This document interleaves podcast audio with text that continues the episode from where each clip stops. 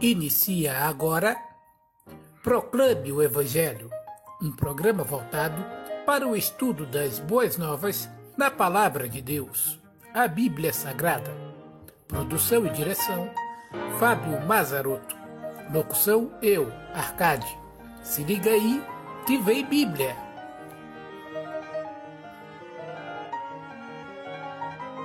Olá, estamos começando o programa Proclame o Evangelho. Um programa que visa trazer o estudo das Sagradas Escrituras. É só assim que nós conheceremos o verdadeiro Evangelho, estudando a Palavra de Deus. E para dar início a este programa, nós faremos uma série de estudos baseadas na Bíblia, do livro de Gênesis até o livro de Atos, com o título Da Criação a Cristo. O cerne deste estudo é saber o porquê a Bíblia foi escrita, para quem ela foi escrita, qual é o seu objetivo para as nossas vidas. E para começarmos a estudar a Bíblia, é necessário que nós observemos algumas coisas que são muito importantes na palavra de Deus. Então, nós temos que olhar para a Bíblia dentro de alguns contextos, para podermos compreendê-la como um todo. Assim como qualquer outro livro que você venha ler, a Bíblia precisa ser lida de capa a capa, precisa ser compreendida de capa a capa. Não se pode tirar textos do contexto. É importante ver que a palavra de Deus, ela tem os seus contextos, que são quatro contextos: o contexto cultural, o contexto histórico, o contexto linguístico e também o contexto geográfico. No contexto histórico, nós veremos fatos históricos. Nós veremos cumprimentos de profecias. Nos fatos históricos que eu acabei de falar, nós veremos datas de quando os eventos ocorreram. Ele relata gerações, nações, reis. Do cumprimento de profecias, nós vamos ver que na palavra de Deus foram relatadas por alguns escritores em vários livros da Bíblia, e centenas de anos depois, cada profecia foi cumprida. Dentro disso, ainda a gente verá descobertas arqueológicas. E Paulo Emily Botat, que trabalhou para a embaixada francesa, descobriu a cidade de Nínive, no Iraque. A antiga cidade de Nínive é tão grande que leva três dias para um homem atravessá-la a pé. Até esse homem descobri-la, todo mundo achava que a cidade de Nínive nunca tinha existido. Mas a Bíblia já falava sobre isso. O contexto linguístico também é muito importante. Por quê? Porque no contexto linguístico, né, nós temos a Bíblia. Ela foi escrita em duas línguas, na sua grande maioria. Na verdade, seriam três. Né? Mas as duas principais línguas pela qual a Bíblia foi escrita nos originais é a língua hebraica e a língua grega. Ou seja, o Velho Testamento foi praticamente escrito todo na língua hebraica, com exceção de algumas passagens onde foi escrito em aramaico. Mas o Novo Testamento é totalmente na língua grega, no grego chamado grego koiné. É um grego que não se fala mais, mas que nós conhecemos esta língua e muitos estudam ela nos seminários, bem como o hebreu, né, a língua hebraica, e como eu acabei de dizer, a língua grega. Agora, quais foram os materiais utilizados para escrever a Bíblia? A Bíblia foi escrita em pedra, barro, papiro e pergaminho. Isto mesmo. Em todos esses materiais encontram-se passagens das Sagradas Escrituras. É, não podemos deixar de considerar que os Dez Mandamentos são parte da Bíblia e foram escritos em pedra. Ok? Quando eu falo pergaminho também, né, o papiro é feito de, um, de uma planta, o junco encontrado na beira dos rios, e o pergaminho é feito com pele de animais, que é possível ser escrita nessas peles, né, seja cabrito, ovelha, bezerros, ok? Agora, algo que é importante é o que está escrito em 2 Timóteo, no capítulo 3, o verso 16, que diz o seguinte: Toda escritura é inspirada por Deus e útil para o ensino, para a repreensão, para a correção e para a instrução na justiça. Eu acabei de citar, ou melhor, ler, 2 Timóteo 3, 16. Uh, 2 Pedro, capítulo 1, verso 20 ao 21, diz o seguinte: Acima de tudo, saibam que nenhuma profecia da Escritura provém de interpretação pessoal, pois jamais a profecia teve origem na vontade humana. Mas homens falaram da parte de Deus, movidos pelo Espírito Santo. Ou seja, nenhuma profecia que está nas Sagradas Escrituras é de particular interpretação. Ou seja, não é uma interpretação única, ela é uma interpretação que é dada por quem? Pelo Espírito Santo. Ela foi escrita por homens que foram inspirados pelo Espírito Santo. A palavra de Deus, ela é inspirada pelo Espírito Santo.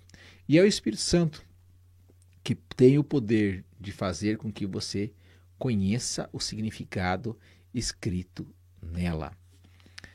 Além dos contextos que eu estou apresentando aqui né, que eu apresentei para vocês aí, que é o contexto linguístico, o contexto histórico, né, nós veremos também o contexto cultural, certo? Mas dando sequência, a Bíblia, ela levou mais de 1600 anos para ser escrita. Isso mesmo. Ela foi escrita em três continentes diferentes: África, Ásia, Europa. Ela foi escrita por mais de 40 autores. Como eu disse anteriormente, três línguas, né? Aramaico, hebraico e grego. O assunto número um das Escrituras é sobre a glória de Deus e a salvação da humanidade. O contexto geográfico vai pegar um quadro retangular ali, né, onde ela foi escrita, onde ocorreram os fatos, que vai pegar parte da Europa, o Oriente Médio e o norte da África.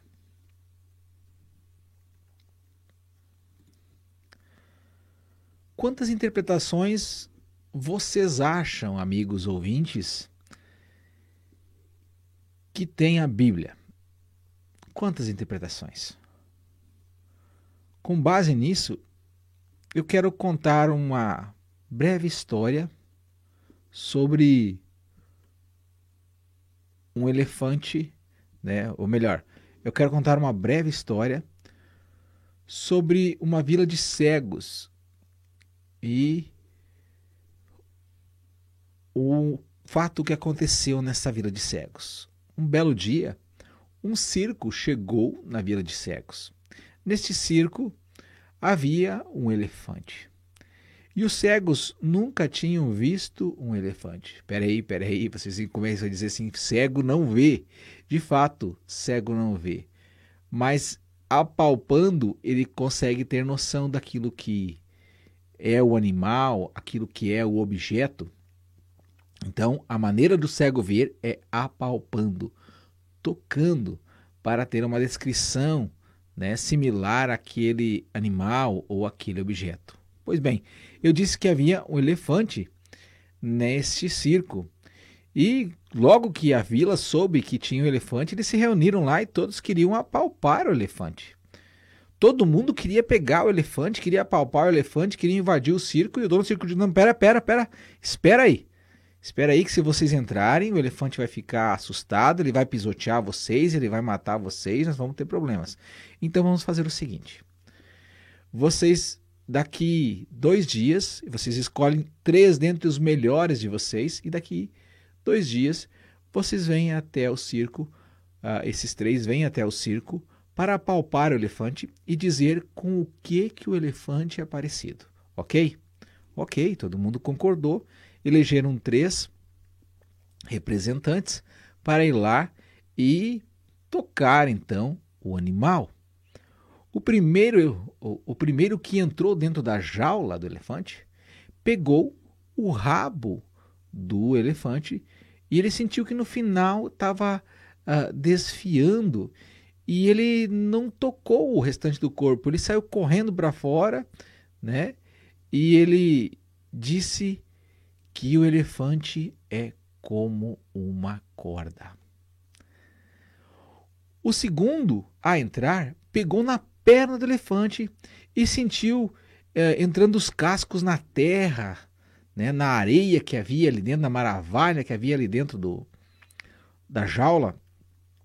E ele disse que o elefante é como uma árvore bem grossa.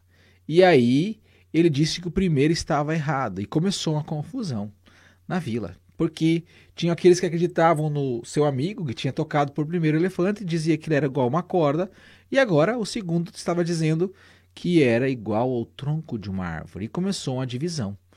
Né? Haviam aqueles já que queriam que o elefante era como uma corda, e havia aqueles que acreditavam que o elefante era igual ao tronco de uma árvore. Mas ainda havia o terceiro, e o terceiro disse: Não, não, não, peraí, peraí, eu vou entrar lá e eu vou dizer para vocês como é que, é, com o que, que o elefante é parecido.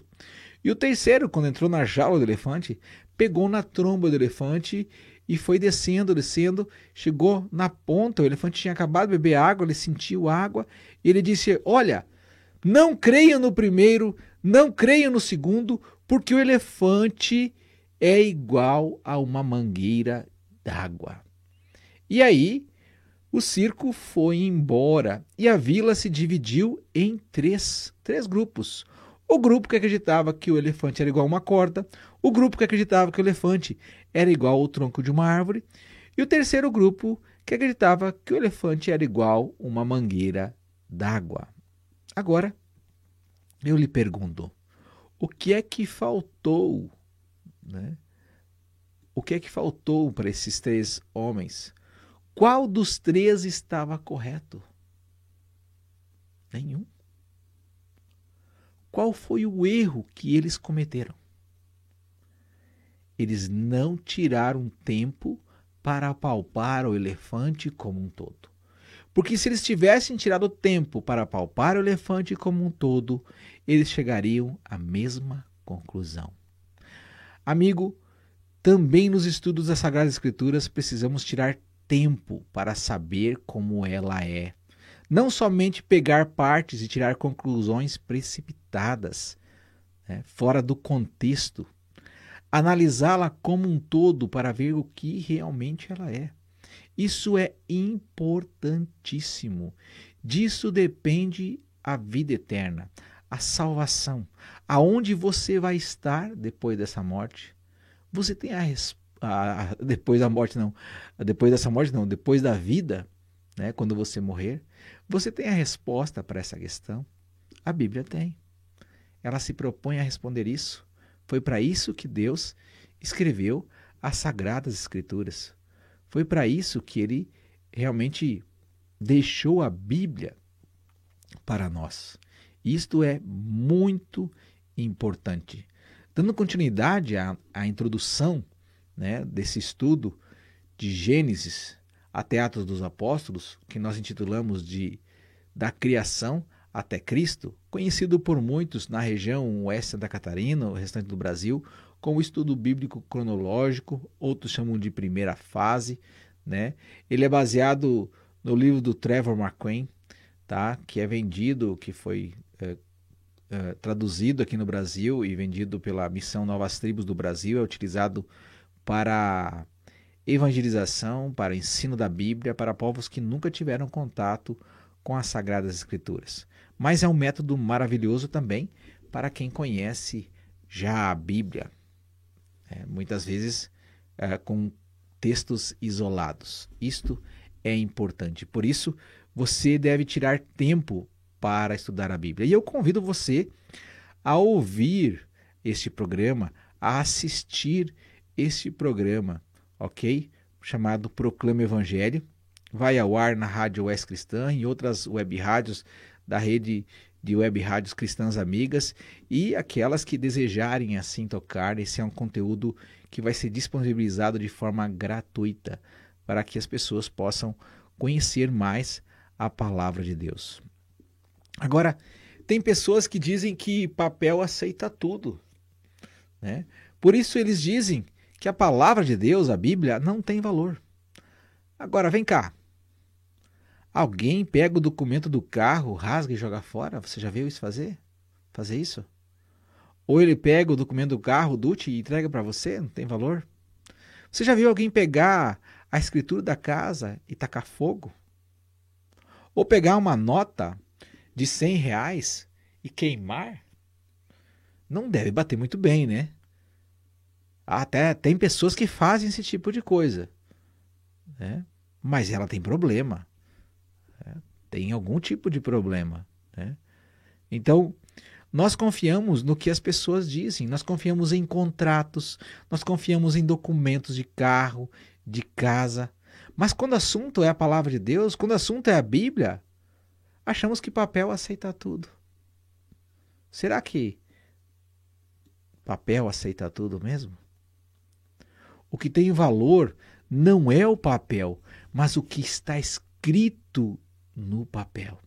E o que isso vai produzir na minha, na sua, nas nossas vidas.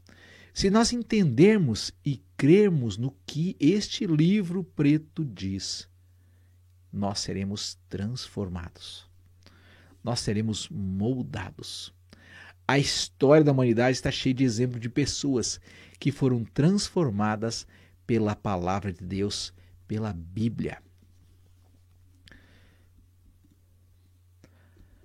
A Bíblia traz respostas para perguntas existenciais de todo ser humano. Perguntas que alguns dizem que move o mundo. Né? Quem me criou? Ou melhor, move o conhecimento, move a busca por sabedoria, por inteligência. Quem me criou? A Bíblia vai dizer a origem. Quem eu sou? A sua identidade vai ser mostrada na Bíblia. Qual é o propósito dessa vida? ou seja, a razão da minha, da sua existência. Para onde eu vou? Isso mesmo, para onde eu vou, como eu já disse anteriormente, depois dessa vida. Aonde eu estarei após a morte? A Bíblia fala sobre isso. Agora, apesar de ser a introdução, vamos dar início ao estudo da palavra de Deus. Eu quero convidar você a abrir o livro de Gênesis, no capítulo 1, o verso 1. Por favor, eu vou ler aqui usando o computador que você não vê, mas está abaixo aqui da, da câmera. E também tem a Bíblia aqui. Mas eu quero que você não confie em mim. Eu quero que você pegue a sua Bíblia, abra a sua Bíblia, leia e confira se aquilo que eu estou dizendo está na Bíblia. Se aquilo que eu li está realmente na palavra de Deus. Isso é muito importante. Eu não quero que você confie em mim. Eu quero que você confie em Deus, que você confie naquilo que Deus deixou escrito para você. Isto é muito importante. E você vai ver que há várias versões da palavra de Deus que vão mudar uma ou outra palavra no texto, mas essas palavras são sinônimos. O significado será o mesmo. E, portanto, eu vou ler a palavra de Deus em diversas versões durante este programa. Nós iremos começar lendo Gênesis, capítulo 1, como eu já falei agora há pouco, o verso 1 na versão Almeida Corrigida e Fiel. O verso 1 diz assim: No princípio criou Deus os céus e a terra. Esse não vai mudar muita coisa, né? Mas agora note algo que é importante aqui. O que, que está escrito aí na sua Bíblia? Está escrito céu ou céus? Será que não tem uma coisa errada? Não é o céu só? Pois bem, vamos analisar esse versículo, vamos ver o que ele tem a nos ensinar, o que nós podemos aprender com esse primeiro versículo da palavra de Deus. E o que ele tem a nos dizer. Primeiramente, diz ali, no princípio. No princípio significa que Deus existia antes de todas as coisas. Ou seja, Deus não teve um princípio ele é eterno. E se não existia nada antes, né, do princípio, antes do começo, nos mostra também outro atributo de Deus, que ele é autossuficiente. Ou seja, ele é capaz de viver de modo independente e autônomo, sem depender dos outros, ele existe por si só. Ali ainda a palavra, aparece a palavra criou. Né? No princípio criou criou demonstra que Deus é supremo, que ele é maior, ele está sobre todas as coisas. Ele mostra que um dos atributos de Deus também é que ele é soberano, ou seja, quem manda é ele. Ele criou você e eu, ele criou tudo que existe. Quem manda então é Deus. O verbo no original aqui hebraico para criar é bará. Certo?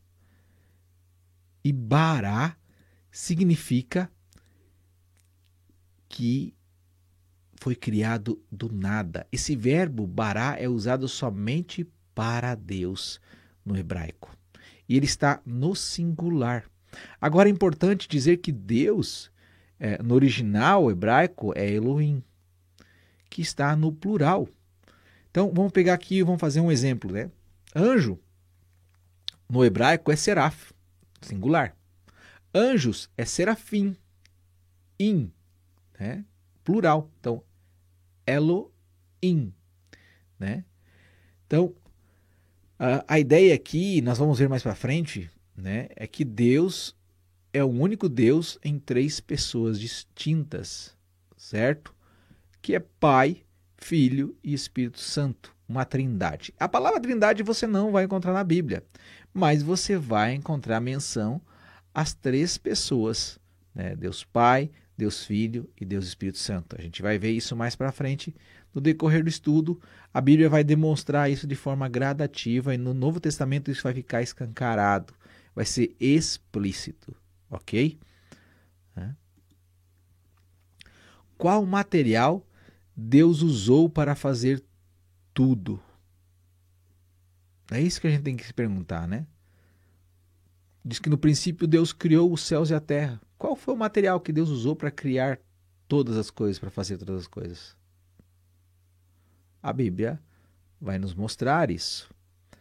Ele não usou material nenhum, foi falando. Isso demonstra que Deus é onipotente, ele é todo poderoso, né? E ele também é onisciente, ele sabe de todas as coisas, ele tem um conhecimento infinito. Este é o Deus da Bíblia. Deus é, então, nós já vimos aqui nesse versículo alguns atributos de Deus. Que Deus é onipotente, Deus é onisciente, Deus é trino, Pai, Filho e Espírito Santo. Nós vamos ver mais sobre isso, você vai ficar mais consolidado durante o estudo. Vimos que Deus é eterno, supremo, soberano e autossuficiente. Então, uh, Gênesis 1, 1 relata que Deus criou os céus. Mas não é um céu só, Fábio. A Bíblia fala em céus. Então, Deus criou o primeiro céu. Onde é que é esse primeiro céu? É. O primeiro céu é o céu que nós vemos durante o dia. Isso mesmo que você está ouvindo. Não, mas você está ficando louco. Não, é o firmamento. É o céu que você vê durante o dia, onde o sol brilha e você não enxerga as nuvens, mas não enxerga os outros planetas. Esse é o primeiro céu, certo? O segundo céu é aquele que a gente enxerga à noite, porque daí o sol não ofusca, que é o universo todos os planetas, as luas, os meteoros, né, os cometas, que são meteoros de certa forma também, né, uh, as galáxias, que os cientistas dizem que são infinitas, e eu tenho certeza disso, porque demonstram um atributo de Deus. Ele é infinito e algo que é maravilhoso. Né? Deus criou. E Deus também criou o terceiro céu. Existem três céus. O terceiro céu é o lugar onde Deus habita, onde os anjos habitam. E é um lugar, um local espiritual. O local onde os olhos humanos não podem ver, onde nós não alcançamos. É, se bem que nós não alcançamos muito além da atmosfera do nosso planetinha aqui, não é mesmo? O homem ainda quer uh, ir para um outro planeta. O máximo que chegamos foi a Lua. É, isso mesmo.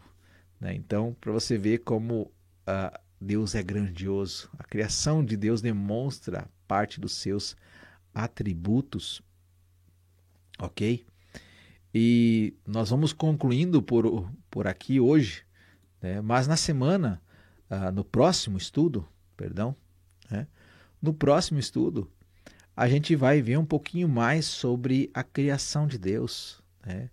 a criação dos anjos, né? nós vamos ver a criação do mundo, nós vamos ver o que aconteceu com os anjos, certo? O que aconteceu com o homem, o que, que Deus criou primeiro, né? o que, que veio primeiro, o ovo ou a galinha? A Bíblia responde. Existiam dinossauros? A Bíblia responde. Isso é só uma pitadinha para você daquilo que nós vamos ver no decorrer dos estudos da criação a Cristo, aqui no Proclame Evangelho. Eu aguardo você no próximo programa. Você acabou de ouvir Proclame o Evangelho, proclamando as boas novas da Palavra de Deus. Este conteúdo também estará disponível em nosso canal no YouTube, Proclame o Evangelho, e no Spotify da Rádio Oeste Cristã e RWRCA, Rede de Web Rádios Cristãs Amigas. Inscreva-se e siga-nos nestas redes sociais, além do Facebook do Proclame o Evangelho, para ficar por dentro dos nossos conteúdos. Até o próximo programa.